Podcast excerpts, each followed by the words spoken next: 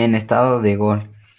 Estoy enojado. Cuando uno se enoja, cruza los brazos, tuerce la boca, se pone de mal humor. Tengo los brazos cruzados, pero aún no, los, aún no puedo torcer la boca porque uso brackets y me lastiman. Esto de los brackets está pesado, pero ni modo los necesito, ya que llevo tres semanas con ellos y ahí, ahí voy más o menos, aunque lo que sea de cada quien, la mayor parte del tiempo hasta que se me olvida que los tengo. Cuando me conociste no los usaba. Me los, puso aquí la dentista de mi prima Isabel, que, los dejó, que les dejó los dientes parejitos, parejitos. Y no es por nada, pero lo bueno que los arreglaron porque con todos sus dientes bonitos y es medio, medio. Estoy de, un, estoy de un humor que no tengo ganas de hablar. Y lo que sea del perico de feria, como diré mi mamá, pero no se me antoja ni abrir la boca.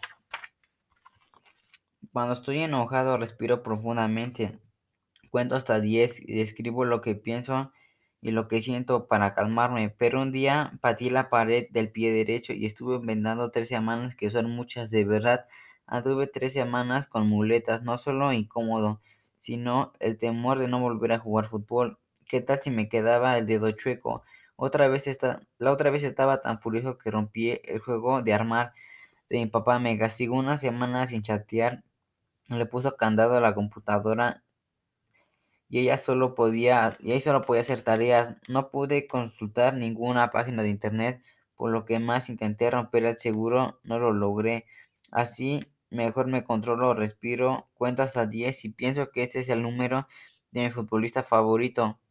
Luego recuerdo su forma de patear la pelota, sus goles y me man, y me, y me voy calmando poco a poco. Es cuando me sacan la tarjeta amarilla por lo que se me pasó la mano marcando un contrario y te calmas o te calmas. Te gusta el número 10, para mí el número mágico de buena suerte. Estudiaste un poco, te acuerdas de las expresiones del maestro para, para pasar el examen con 10. No es suerte, ni sumas, ni cuadros, ni sumas los primeros cuatro números. 1 más 2, 2 más 3, 3 más 4. El resultado es 10.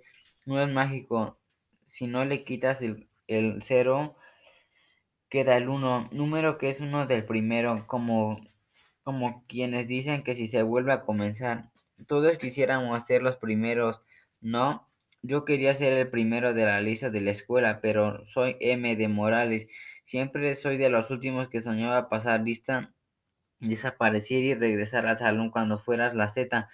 Como me la pasaban soñando, eso el profesor me regañaba. Morales, despierte o le pongo falta. Un día que le contesté y le deseé a mi papá y le, dije, y le dije que mi sueño se cumpliría porque lo imaginaba.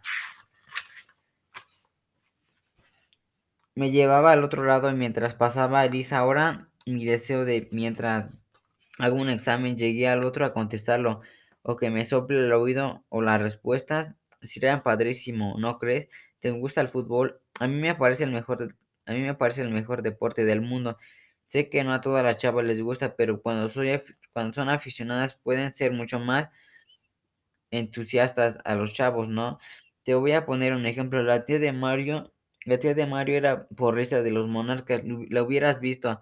Sabía que con nosotros el fútbol, cuando íbamos en la primaria, Mario decía que su tía, su tía Paca era su entrenadora y su consejera. Era un bueno para los goles y marcar. A un día nos llevó al estadio y vimos cómo el partido atrás de la portería hasta nos daban ganas de patear el balón. El número 10 es mi favorito porque lo llevo en Shishu, es decir, Zidane, Zidane, Zidane. Es mejor futbolista del, del planeta, en el, en el que más admiro.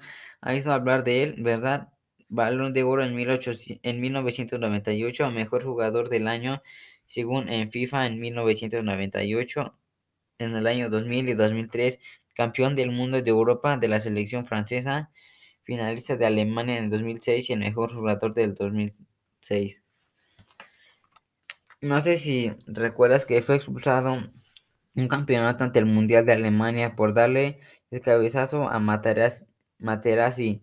¿Te suena? Voy a hacer un, blog Sideni y subirle a la red a todas las fotos que le hice en la coleccionado que me mostraré un día. Tengo más de 80, 82 álbumes que me regaló mi papá.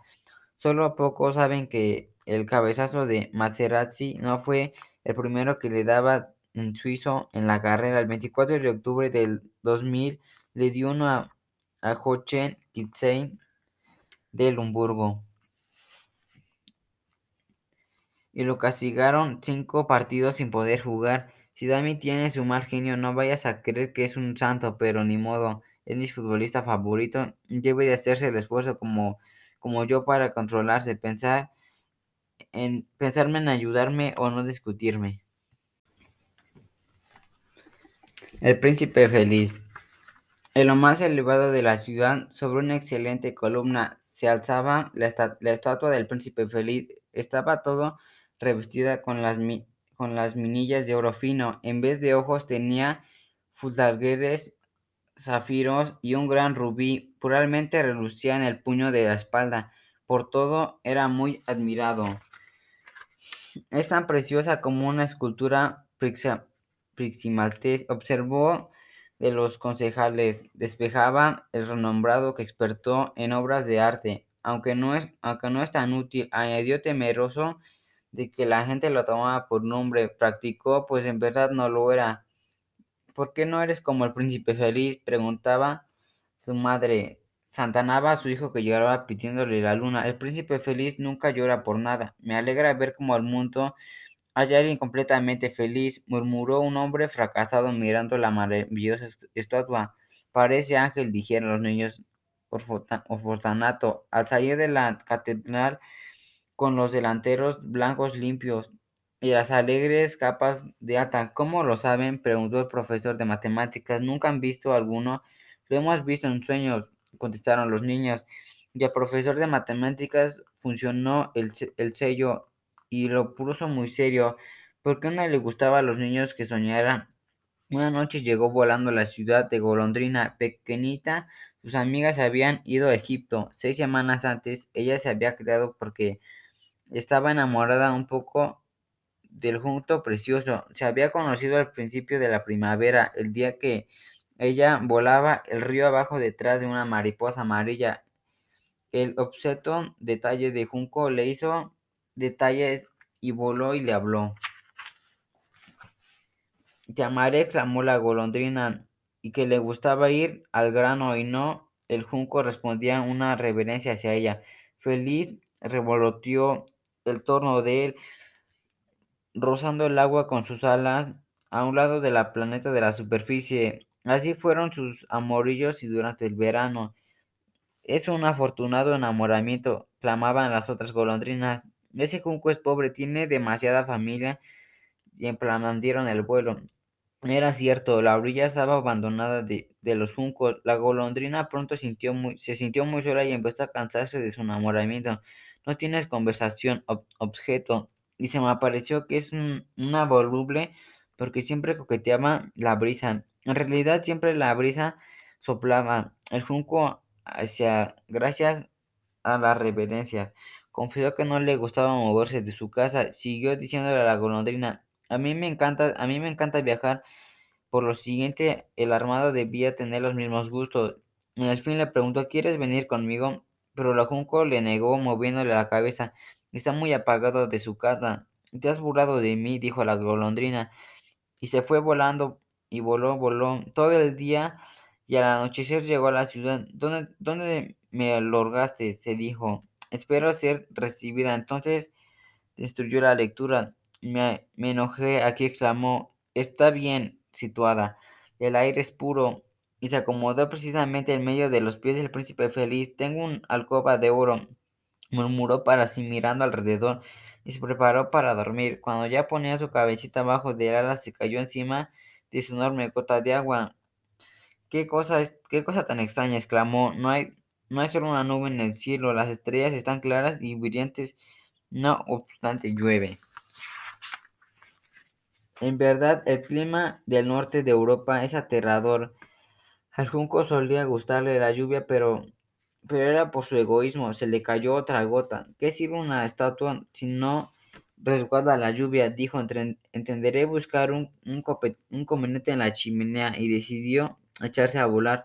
Pero antes de que hubiera podido abrir sus alas, cayó una tercera gota. Entonces se levantó la cabeza y vio, ay que vio, Los ojos del príncipe feliz estaban llenos de lágrimas, resbalaban en sus mejillas de oro. Su rostro embellecía de la luz de la luna, provocó pequeños pequeña golondrina sentimientos de, de, la propiedad. ¿Quién eres? le preguntó. Soy el príncipe feliz. ¿Por qué lloras entonces? preguntó la golondrina. Me has em, empapado. Cuando estabas vivo tenías un corazón humano, contestó la estatua. No sabía que eran lágrimas porque vivía en el palacio Sonsuinsi, donde se permite la entrada suficiente para él. Al día jugaba en el jardín con mis compañeros por la noche. Iniciaba el baile de un gran salón. El jardín donde daba cerca de las alistamas de la pared, pero nunca se le ocurrió preguntar qué le había, pero nunca se le ocurrió preguntar qué había al otro lado, porque cuando me rodeaba era encantador. Mis, mis cortesanos me llamaban el príncipe feliz y en verdad lo era, sin parecer la felicidad, sin vivir y sin morir y ahora estoy muerto. Me había colocado aquí arriba con pata de palo y parche en el ojo. La chamba de papá. Eres un hijo de un pirata. Las palabras de su madre sonaron en la mente de Chentete, mientras había en toda velocidad a través de la oscuridad. Había pasado tantas cosas en tan poco tiempo. Las piedras de esas enormes grutas de la herencia de la cara de las manos como afiladas navajas. Al correr ciegamente, mientras las, las estimadas y lastimaban dolorosamente las plantas de los pies, seguramente iban sangrando.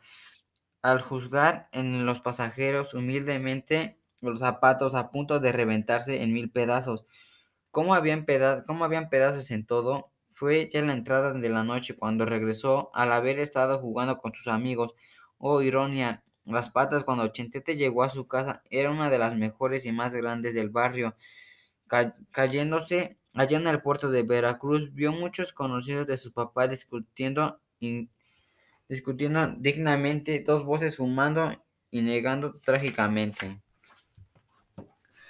Todo esto hecho con una mucha mensura. No vaya a ser de mala superficie. Se fijé en nosotros y también nos cabe la clave de diferente. Parecía decir, sus ojos adentro había mujeres llorando o rezando, gritando, gritando el rosario tal vez con esperanzas de que así lo escucharía mejor Dios. Lupe y Aurelio, dos, dos sirvientes, iban y tenían perezosos de la cocina, trayendo jarros de, de, aromático unmente, café para las damas y los hombres vasos con, y vasos con habanero, y un licor oscuro del aspecto del olor. Chentete extrañado no recordaba la afuera de haber reunido en su casa, avanzó buscando de la mirada de sus papás. Nadie le parecía separar en él. Sus descansos de, sus pies cubiertos de barro se, dirigieron a la sala que en el sitio más generaba al alberbe. Algo de malo está pasando, se dijo y sospechaba de la confianza. Dolorosamente al descubrimiento del moño negro colgado convientremente en la, en la lápida, alto retrato óleo, pintando seguramente por lo enemigo, jugar o interrumpir la seña y muy poca justicia que había sido hecho en su padre. Fingida la voz de su madre, le hizo quitar los ojos y se ominó al moño. Tu papá ha muerto y se deshizo, y se deshizo el llanto para abrazarlo con fuerza. Ese velorio fue muy extraño para Chentete. Por principio, recuestas no había que el cuerpo de velar. Durante toda la noche llegaron soldados que sin pedir permiso se metían a resolver todos los cuartos en esa gran casa para su gran dirigir enojados, musitando groserías y mediante que nadie precisara molestar, oír o destrozar el mueble. El objetivo hacia buscando sabe Dios qué cosa, pero vinieron hombres de aspectos pitubulario, con tatuajes, cicatrices, cicatrices con machetes mugrosos en el ojo, que igual los soldados entraban y salían de todas las habitaciones con más disimulada furia.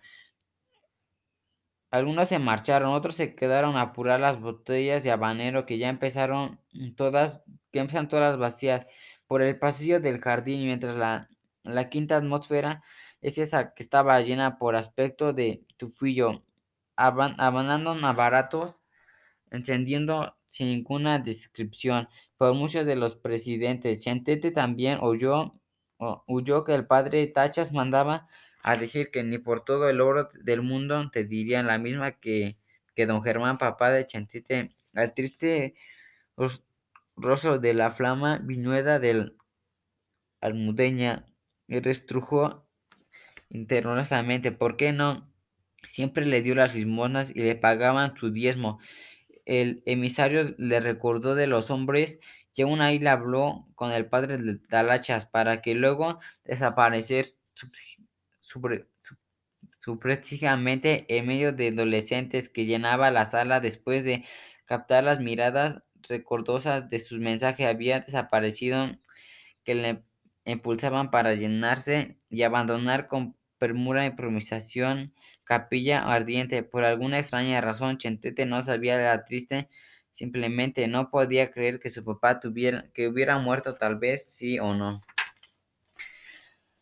A don Germán le, le encantaban las bromas y esta podría ser una más de ellas. Chentete recordó la ocasión en la que le pidió disfrazarse de la llorona y cubierta por la sábana salió de las calles del barrio del, del cordón a aterrizar para relajar y enamorados a bajarle un gran susto. La borrachera cualquier desprevenido tras al anochecer, si mientras no lo vean. Papá sigue vivo para mí, y se imaginó viéndolo llegar al compromiso, entregando por la ventana, saliendo del ropero y lanzando un gran boom.